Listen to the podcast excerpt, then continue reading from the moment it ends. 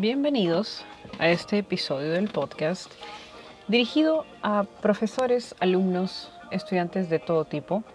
El día de hoy quiero hablarles sobre la transición medio obligada que se ha dado en, los últimos, en las últimas semanas de la educación tradicional, analógica, a la virtual.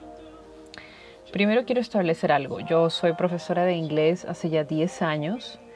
Eh, nací en 1989, en diciembre. Eh, crecí con la tecnología de la mano. En mi casa desde pequeña hemos tenido eh, videojuegos, computadora, acceso a internet, celulares, palms, es decir, éramos, no era ajeno el uso de la tecnología eh, en mi generación y en mi crecimiento.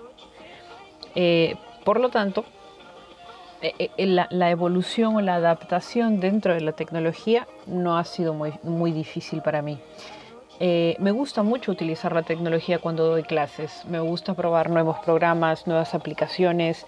Ahora edito mis propios videos de microclases en inglés. Utilizo Zoom, Google Duo para poder hacer clases online. Creo que manejo de una manera decente los recursos, aunque me gustaría obviamente pues extender más los conocimientos. Ese es en, parte lo que es personal. Vamos a definir algunas cosas. Eh, obviamente no todas las generaciones, obviamente no estamos generalizando, pero eh, a grosso modo no todas las generaciones se manejan igual respecto a la tecnología. Hay una frase que se llama, hay una frase que me gusta, que es nativos digitales. Los nativos digitales son aquellos eh, que nacieron en la era digital, que al igual que yo no han tenido una transición de analógico o de mecánico a tecnológico, sino que nacieron dentro del entorno del uso de la tecnología y a estos nativos digitales se les conocen básicamente a dos generaciones. A la generación Z, que es la generación entre el 2000, nacida entre el 2001 y el 2010, que es conocida como la generación del Internet, eh, deben tener entre mm, unos 5 y 15 años actualmente. Son estos niños que ves que manejan la tablet pues mucho mejor que nosotros, y que hacen TikToks y que crean nuevas aplicaciones y que saben de programación porque han nacido inmersos en esto. Si tienes un niño en casa al cual le dices, oye, ponme Netflix y lo hace, ese es un generación Z y es un nativo digital. La siguiente generación que se considera nativo digital es la generación Y, los conocidos como millennials, donde entro yo, nacidos entre 1980 y el año 2000, que tenemos entre tenemos 30 años como máximo, sí, 30 años, 30, 30 y tantos años. Ojo, aquí es medio estirado, ¿ah? porque he visto gente que considera desde 1985 los millennials, pero bueno, datos. Los millennials nacimos con la tecnología eh, de la mano, medio incipiente, pero ahí estamos. Eh, eh, esos son los nativos digitales. Se consideran nativos digitales a la generación Y y a la generación Z. ¿ok? Millennials y centennials, creo que les dicen a los chubolos ahora. Ahora luego tenemos los inmigrantes digitales. Los inmigrantes digitales son la generación X, imagínate. Los que tuvieron su juventud en los años 80, eh, entre 1960, nacidos entre 1965 y 1985, ah, casi está bien. Eh, ellos tienen una adaptación a la tecnología. Pasan del modelo analógico, pasan de lo mecánico, de lo hecho a mano, a la tecnología, es decir, migran a la tecnología. Eh, y por último, tenemos a los análogos o los baby boomers, hijos de la Segunda Guerra Mundial, los nacidos entre 1946 y 1965. Ellos, los análogos, no han tenido una exposición a la tecnología, ellos han tenido prácticamente que adaptarse y en muchos casos les cuesta adaptarse porque no tienen uh, el mismo tiempo de exposición que nosotros hemos tenido a la tecnología, ¿ok? Ahora, piensa, si eres estudiante de universidad o estudiante de colegio, piensa en qué categoría entra tu profesor. Es muy probable que tú entres en generación Z, centennial, o generación Y, millennial. Y que tus profesores sean generación X o baby boomers, o en mi caso, millennial. Por lo tanto, estamos acostumbrados a tener como base lo análogo. Eh, dar clases en pizarra, utilizar tiza, yo he utilizado tiza ¿eh? para dar clases, marcadores, flashcards. Eh, y, y, si bien en los últimos años ha habido esta, esta onda de incluir lo tecnológico en las clases, no se ha dado lo suficientemente rápido y completo porque lo que particulariza, la característica particular que tienen las generaciones como los baby boomers y los Generation X es el, rechazo a lo nuevo. Deben haber escuchado un montón de veces. Los millennials son, eh, ¿cómo dicen? La generación frágil, muy delicados, eh, los baby boomers hablan mal de la generación X, son unos vagos, nunca se logró nada. Y la generación, los millennials obviamente también. La generación Z es un desastre, solamente están en TikTok y todo. Cada generación, por creerse única y diferente, tiene un rechazo a lo que es el avance con la tecnología y no se permite un trabajo uniforme para dar este necesario paso a virtualizar la, la educación la educación ya no puede ser simplemente en el aula y tampoco podemos pasarnos la vida viendo videos. O sea, eso lo de videos se hacía desde, mi época. Te ponen un video y una película y listo. Debemos implementar recursos mucho más amplios.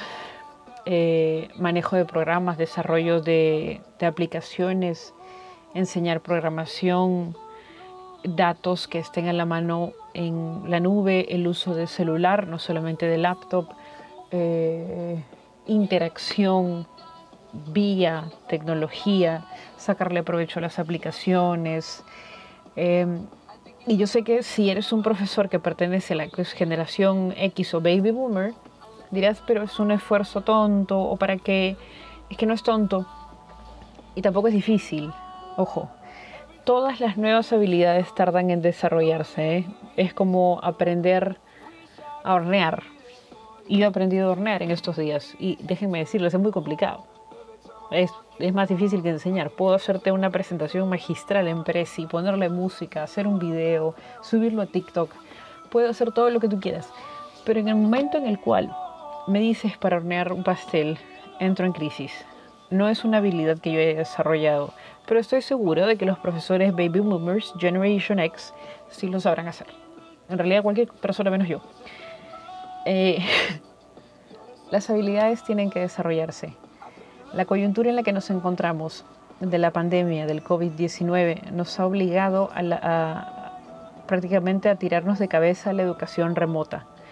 Algunos con cierta preparación, otros con cierta curiosidad, y también hay otros en negación total y con miedo.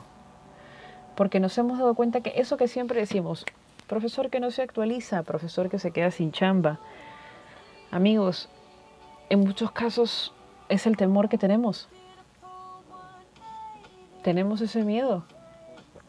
Si yo no puedo dar clases online, atrás mío va a haber alguien que sí pueda darlas. Y esto ya no es un tema de edad, porque he visto profesores de todas las edades, haciendo videoconferencias con sus alumnos, profesores míos que en el colegio daban clases magistrales con su pizarra y su tiza, que ahora están subiendo sus videos de ellos dando sus clases. Eh, asignaciones utilizando distintas plataformas educativas. Es genial ver que pierden el miedo.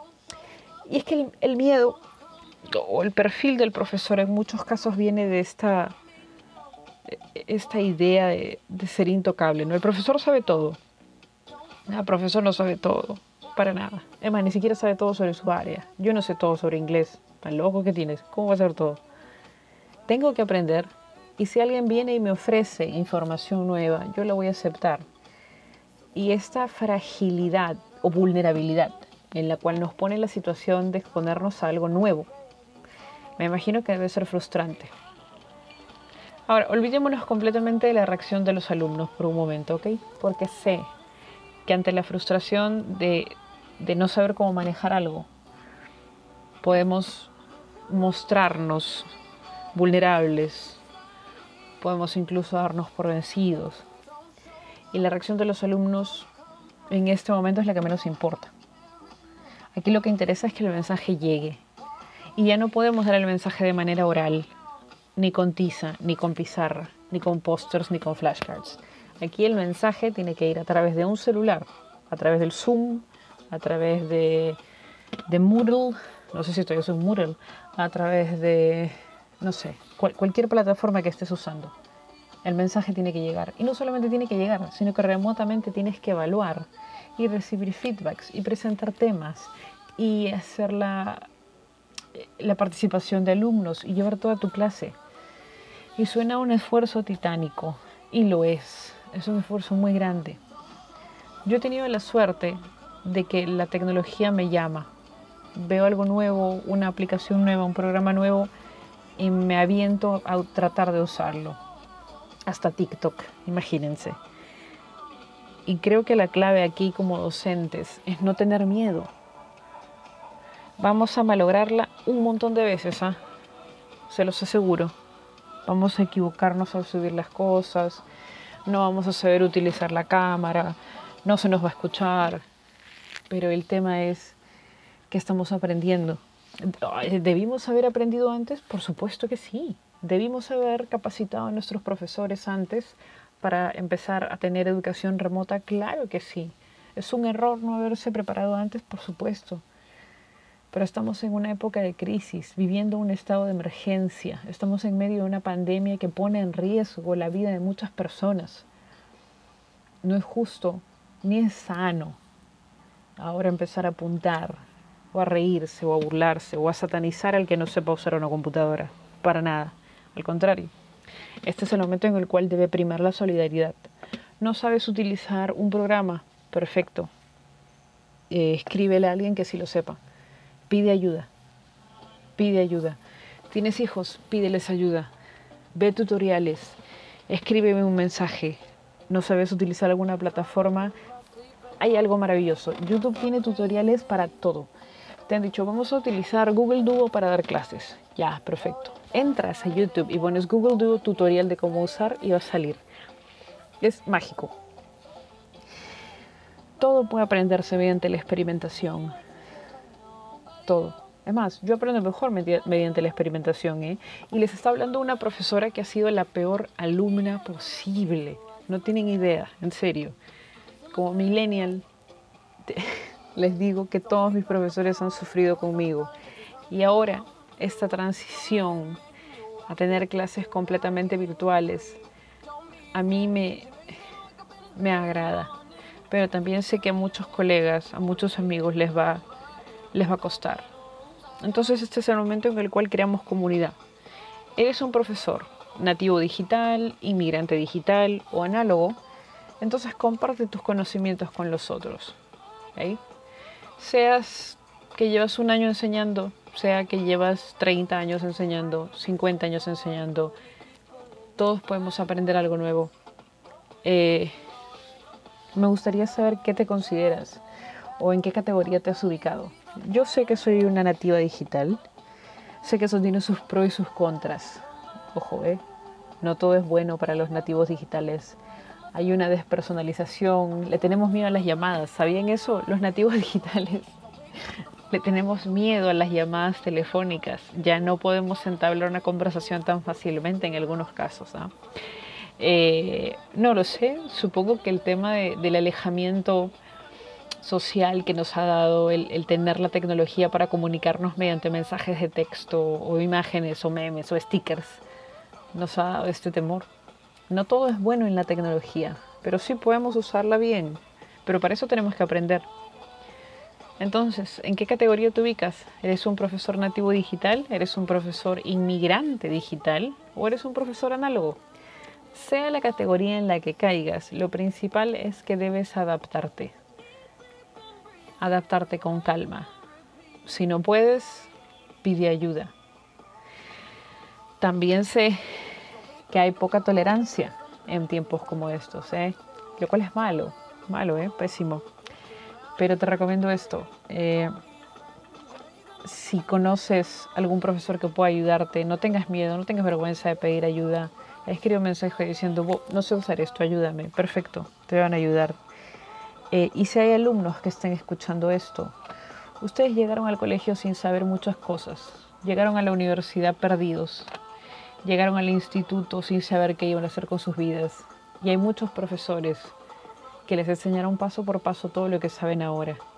Y si alguno de esos estudiantes cree que tiene la potestad de reírse de que su profesor no sepa prender una cámara en un celular, o que no sepa grabar sus videos en la computadora, o que no, se funcione, o no sepa usar el micrófono de su computadora, esa persona no es un profesional ni nunca de hacerlo. Eh, prima la humanidad, prima la empatía.